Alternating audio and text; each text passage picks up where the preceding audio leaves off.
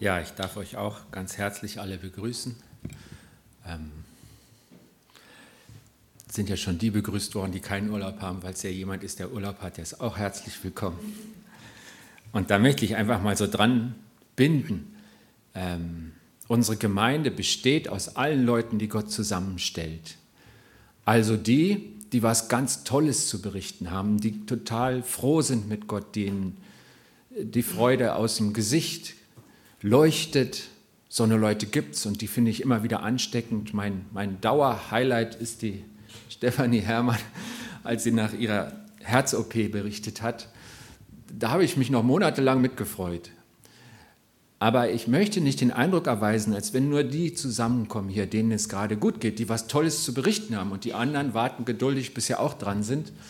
Ich glaube, diese Gemeinde und jede Gemeinde, wenn sie gesund ist, besteht aus allen Menschen aus den emotionalen und aus den nüchternen, aus den temperamentvollen und den stillen und eben aus, auch aus denen, die auf der grünen Aue sind und die im dunklen Tal sind. Und alle gibt es. Und aus allen zusammen baut Gott sein Reich.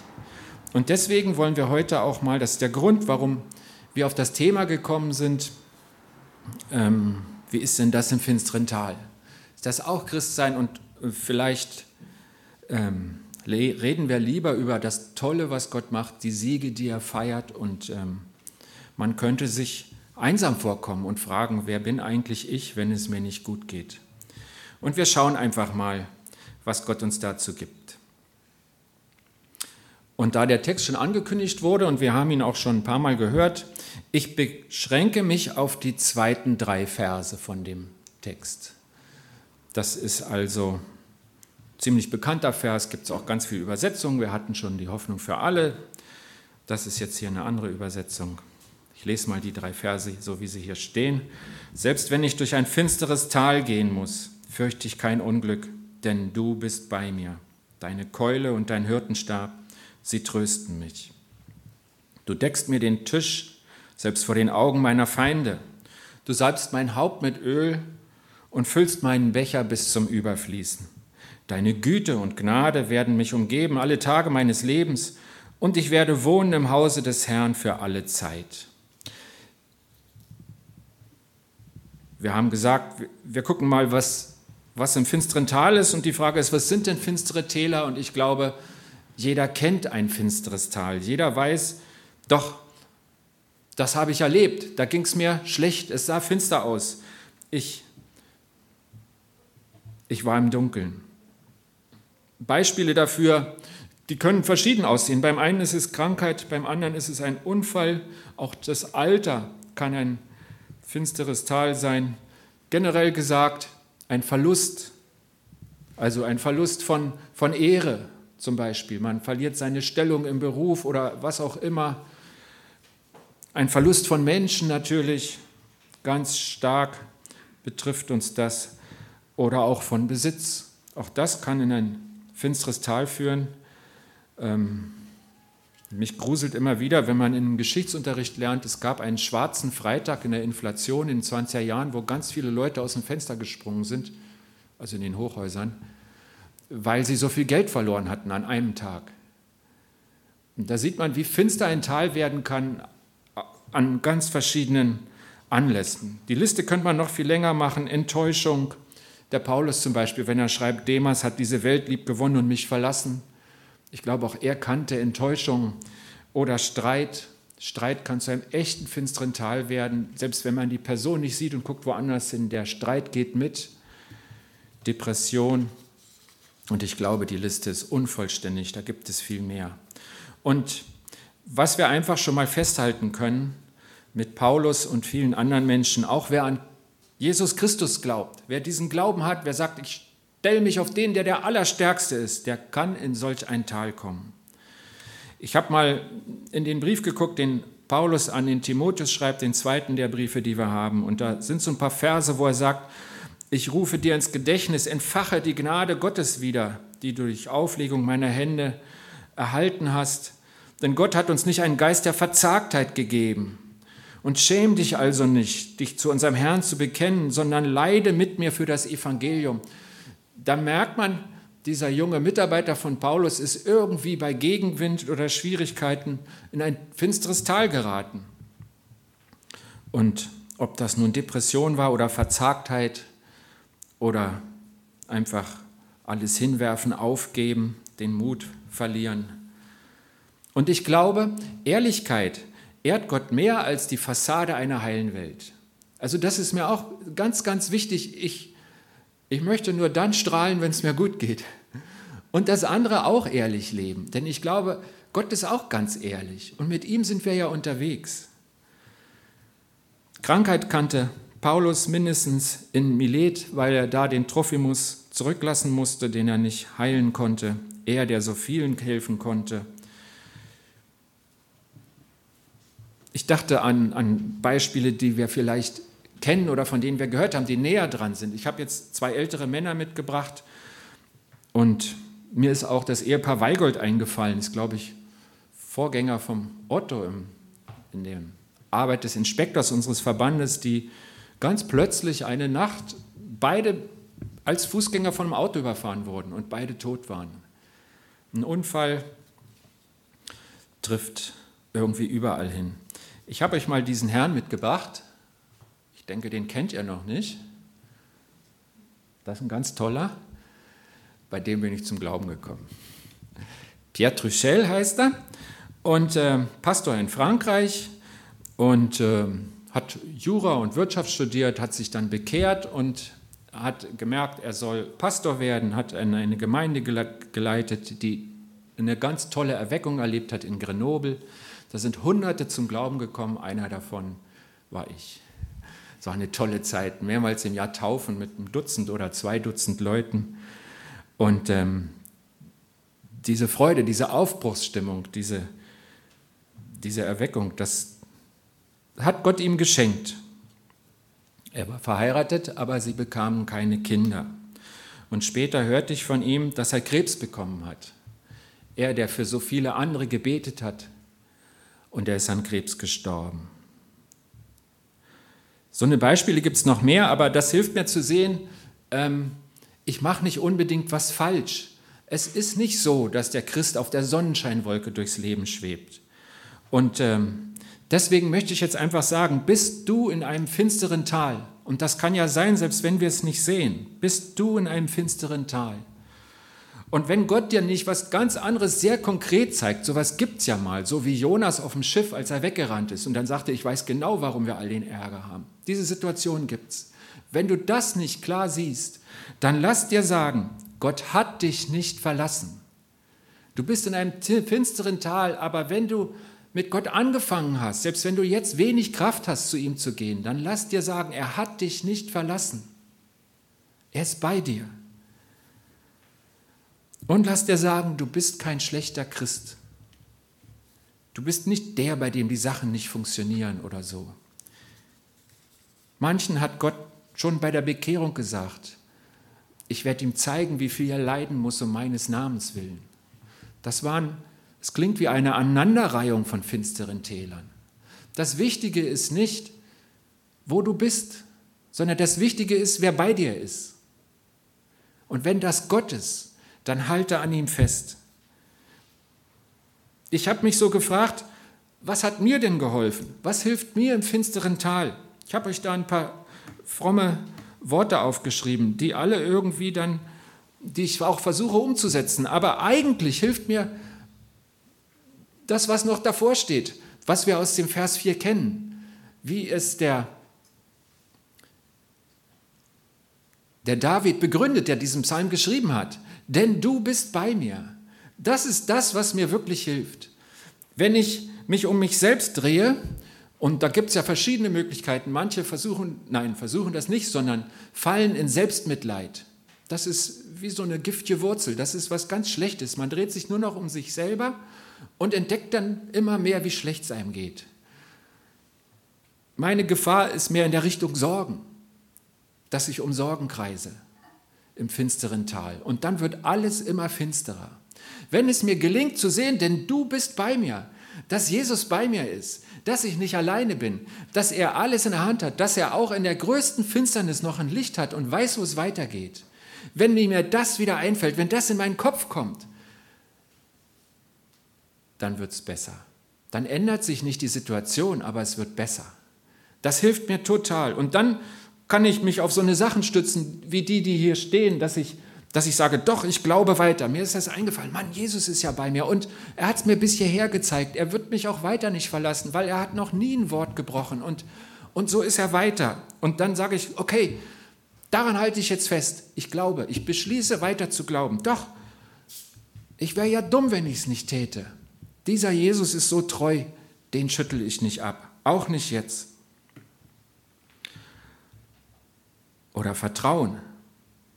Zu vertrauen, damit verbinde ich zum Beispiel irgendwie gegen das Augenscheinliche anders denken.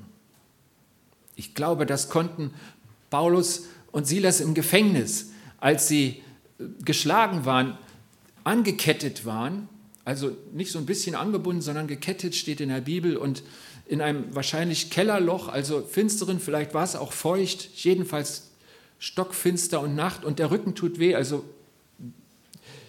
das war ja nicht der Erziehungsklaps, der früher noch erlaubt war in der Erziehung. Das war ja der blutige Rücken. Und dann kommen die zwei auf die Idee, Loblieder für Gott zu singen. Und äh, ich finde das nicht verrückt. Ich mache das im Kleinen. Also mich hat noch keiner so verprügelt, aber ich habe, ich kenne Morgen, wo ich in mein Büro komme und es es ist irgendwie nicht so. Ich bin, ja, die finsteren Täler brauchen nicht immer einen Anlass. Manchmal fühlt man sich so. Und wenn ich mich entscheide, Gott trotzdem zu loben, es hat mir immer, immer gut getan. Die Situation ändert sich selten, aber in mir drin schon. Weiter das Vertrauen auf Gott setzen. Setzen gegen die Angst, gegen die Sorgen. Ich glaube, wenn wir merken, denn du bist bei mir, dann finden wir eine Reaktion, mit der Gott uns hilft, die uns auch tragen hilft. Hoffnung. Der Herr wird mir helfen. Hoffnung lässt uns nicht zu Schanden werden, lässt uns nicht untergehen, verzweifelt, sagt uns Gott. Und ich habe auch Beten hingeschrieben. Ich habe da ein Fragezeichen hintergeschrieben, weil wir für einige Dinge sehr konkret gebetet haben in letzter Zeit und gemerkt haben, einige der Gebete wurden nicht erhört. Und dann ist ja die Frage, was macht man denn damit? Hören wir jetzt auf mit Beten? Auch da stütze ich mich drauf, du bist bei mir. Jesus, du bist bei mir. Und auch wenn du ein Gebet, was mir ganz wichtig war, nicht erhört hast, ich werde weiter mit dir darüber reden, was mich bewegt. Ich werde dir weiter sagen, was ich möchte. Ich möchte bitten zu dir kommen, aber auch die Vollmacht ergreifen, die du mir gegeben hast. Der Souverän ist Gott, aber wir sind seine Botschafter. Wir haben eine Vollmacht und ich werde weiter mit dem reden, der bei mir ist, Jesus Christus. Im finsteren Tal und auf der grünen Aue, am frischen Wasser und wenn ich das Gefühl habe, ich gehe durch die Wüste. Ich habe euch ja angekündigt, ich habe ein paar ältere Männer mitgebracht. Jetzt kommt der nächste. Ich fürchte mal, den kennt er auch nicht. Der heißt Helmut. Helmut Koch. Von dem habe ich mal eine, eine Andacht über den Psalm 23 gehört. Und das hat mich total berührt, denn dieser Mann war im Krieg, Jahrgang 27, mit 16 eingezogen, Kurzausbildung, man brauchte die Leute schnell, irgendwo bei Dresden, lag auf dem Hügel, hat die Bomben nach in Dresden gesehen, die Phosphorbomben, wo alles leuchtete und schmolz und viele viele tausend Menschen in einer Nacht starben. Er lag oben auf dem Hügel und hat alles gesehen. Dann kam er in den Krieg, er kam kaum zum Schießen, wurde gefangen bei den Russen und kam für einige Jahre nach Sibirien. Da bin ich mal mit dem Zug durchgefahren. Sah aus wie im Reisefilm. Für ihn sah es nicht so aus. Er hat viele sterben sehen. Und er hat gesagt, dem Psalm 23, den kennen viele auswendig. Selbst die, die überhaupt nicht fromm waren, fingen in der Situation an zu beten. Und dieser Psalm hat viele getröstet, auch die gestorben sind. Und er sagte, eigentlich ging es uns da, so wie es hier im letzten Vers steht, wir wollten heim ins Vaterhaus. Wir wollten wieder nach Hause. Wie hier steht, wir wollen bleiben im Hause des Herrn immer da, nach der Luther-Übersetzung. Bei seiner Rückkehr aus Sibirien bekehrt er sich und erfährt, dass seine Mutter, die jahrelang keine Nachricht von ihm hatte, jeden Tag für ihren Sohn gebetet hat. Er war dann Gemeindeleiter, war verheiratet, hatte eine Familie, hat dann seine Frau begraben müssen, als er gerade in Rente ging und sagt, auch da hat mich dieser Psalm getröstet. Und er hat sein Leben nicht weggeworfen, sondern er wurde Opa für alle Gemeindekinder, hat sich immer wieder die Namen eingeprägt, hat hin, ist hingegangen, hat mit den Kindern geredet. Jetzt denkt er, warum zeigt er uns nur Leute, die wir nicht kennen? Da ist doch jemand. Die Person kennt er.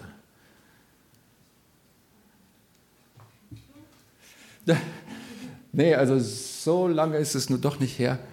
Ähm, eine Regel gilt ja, dass man nicht Leute ohne ihr Zugeständnis in der Predigt erwähnen soll. Also das Mädchen heißt Hannah. Entschuldigung. Okay. Das ist der Gemeindeopa Helmut. Der lebt übrigens noch, wird in ein paar Tagen 91. Also, dieser Vers, dieser Psalm, diese Worte von Gott, die können leben und die können einen durchtragen. Und zwar in ganz schwierigen Situationen. Selbst wenn du dahin kommst, wo du nie gewesen bist, wo du nicht hin willst und wo es schrecklich ist. Und ich denke, Sibirien nach 45 war schrecklich. Wir gucken jetzt einfach nochmal Vers für Vers auf die Botschaft. Wir haben einiges schon gesehen, aber wir haben einiges auch noch, was wir noch mitnehmen können. Wir haben gehört, ja, das finstere Tal, das Tal des Todesschattens, das ist möglich, aber der Tod, der ist nicht das Letzte. Der ist nicht das Haus, in das wir gehen, sondern das ist eine Vorhalle, ein Durchgang, ein Schatten. Dieses finstere Tal, wörtlich übersetzt kann man das auch Tal des Todesschattens nennen. Und vor einem Schatten brauchen wir uns nicht zu fürchten. Es ist nicht das Haus, es ist der Durchgang. Und dann haben wir die Frage ja auch, wie steht Gott mir bei? Und dann steht ja hier Stecken und Stab in allen Übersetzungen. Ich habe immer überlegt, ist das nicht dasselbe? Bis ich dann in einer Übersetzung entdeckt habe, da steht Keule und Stab. Und ähm, der Manuel hat so ein Souvenir mitgebracht, das ist die Maasai-Keule. Leider ist sie in Kaiserslautern, sodass wir sie nicht zeigen konnten, aber dann habe ich gewusst, was hier eigentlich steht.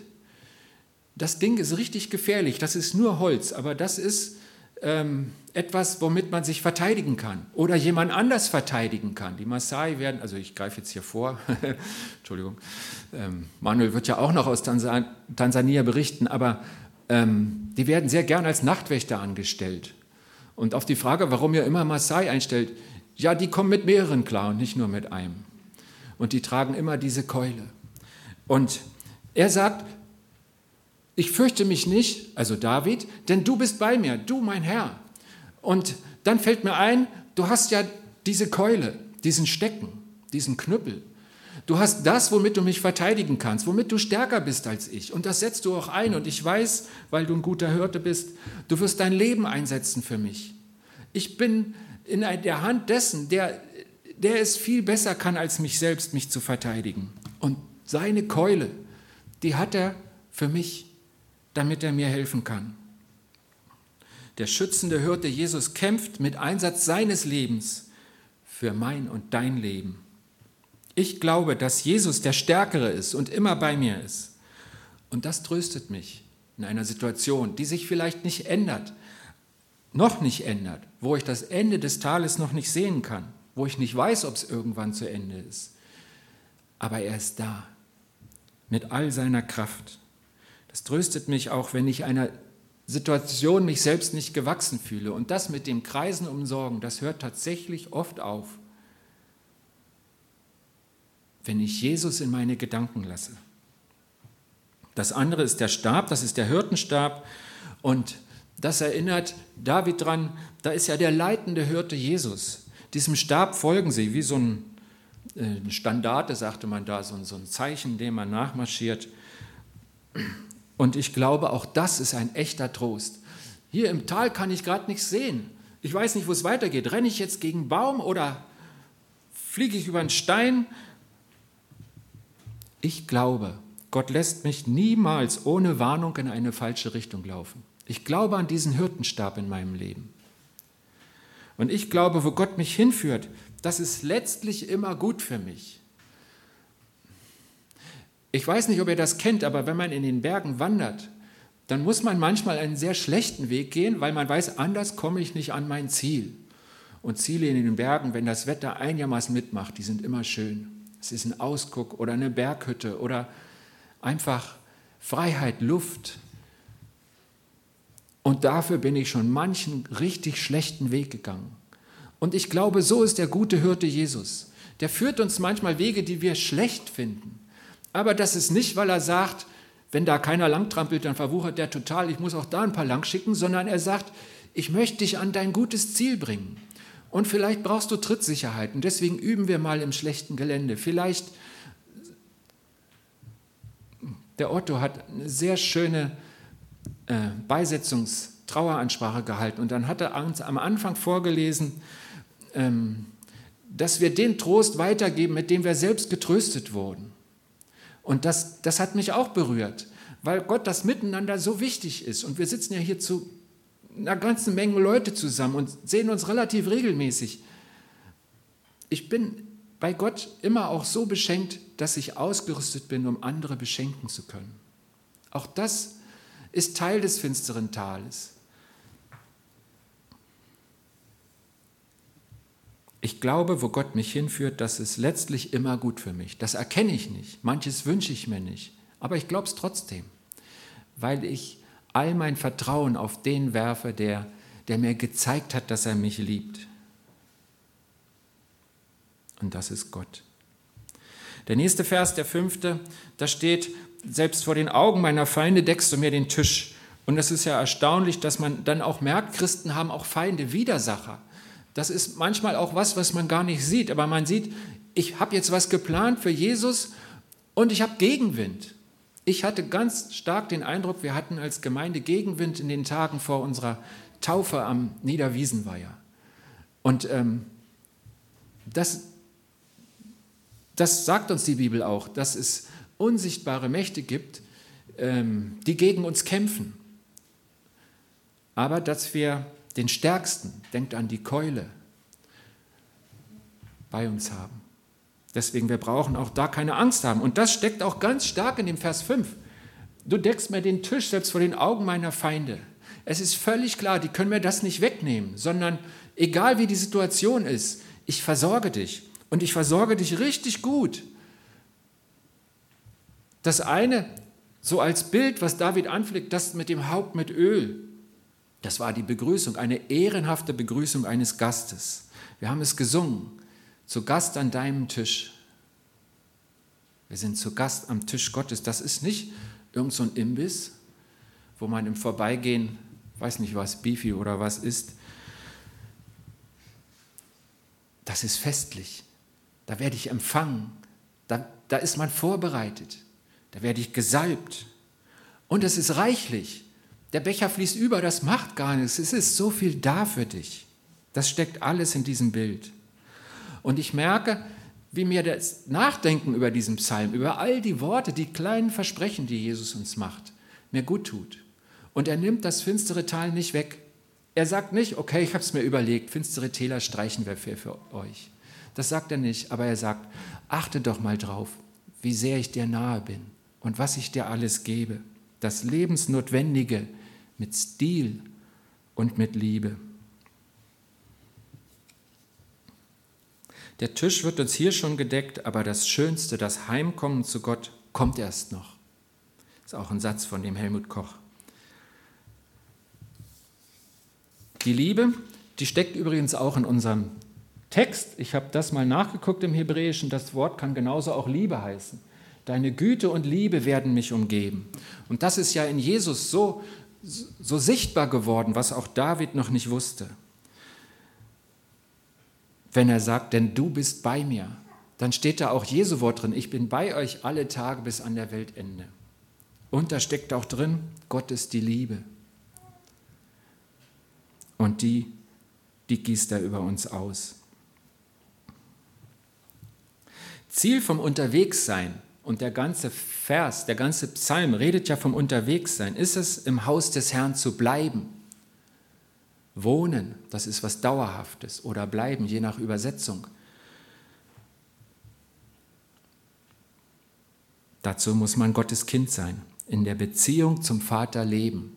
Nicht einmal den Stempel haben, ich bin getauft, sondern mit ihm unterwegs sein, dem Hirten folgen, den Hirten ansehen, festzustellen, dass du ja bei mir bist und dein Stecken und Stab mich trösten. Gott führt uns auch dann einen guten Weg durchs finstere Tal, wenn wir nicht mehr sehen können. Er sieht das Ziel und er bringt uns ans Ziel und es lohnt sich, sich ihm anzuvertrauen. Und ich glaube, das hat David gemerkt und das hat er gedichtet und das hat so viele Menschen berührt, einfach weil es wahr ist. Ich möchte euch jetzt nicht einreden, ihr müsstet alle fröhlich sein.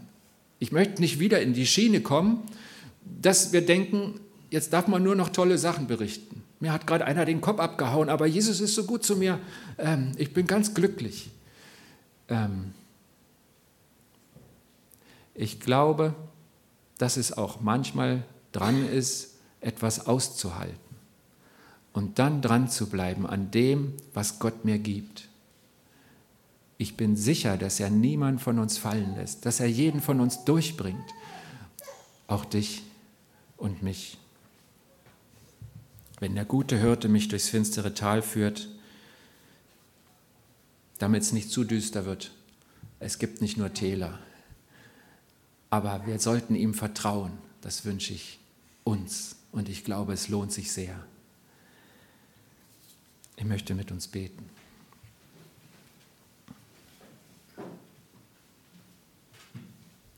Jesus Christus, du sagst, du bist der gute Hirte. Du hast da nicht gesagt vielleicht und eventuell, sondern du stellst dich dahin und sagst, so ist es. Komm doch her. Und wer zu mir kommt, den stoße ich nicht zurück. Und ich bin dein guter Hirte. Ich habe die Keule. Ich bin stärker als alles, was dich bedrängen kann. Ich habe den Stab. Ich führe dich auch dann durch, wenn du nicht sehen kannst, der Nebel so dick ist oder die Dunkelheit so groß. Und Jesus, ich danke dir dafür, dass du das immer wieder stärkst durch die Zeichen deiner Gegenwart und dass du uns ermutigst, dir jeden Tag neu zu vertrauen. Gib doch, dass meine Kraft reicht, dass ich dir heute vertrauen kann und dass ich die Schritte gehe, die du mich leitest. Und dass ich auf der grünen Wiese dich lobe und dass ich im finsteren Tal dich auch loben kann. Hilf uns, dass wir an dir festhalten und dass wir dich entdecken in den überfließenden Bechern, in dem Stab, der vor uns klappert auf dem Weg, in den Zeichen deiner Liebe, deiner Gegenwart. So segne uns. Amen.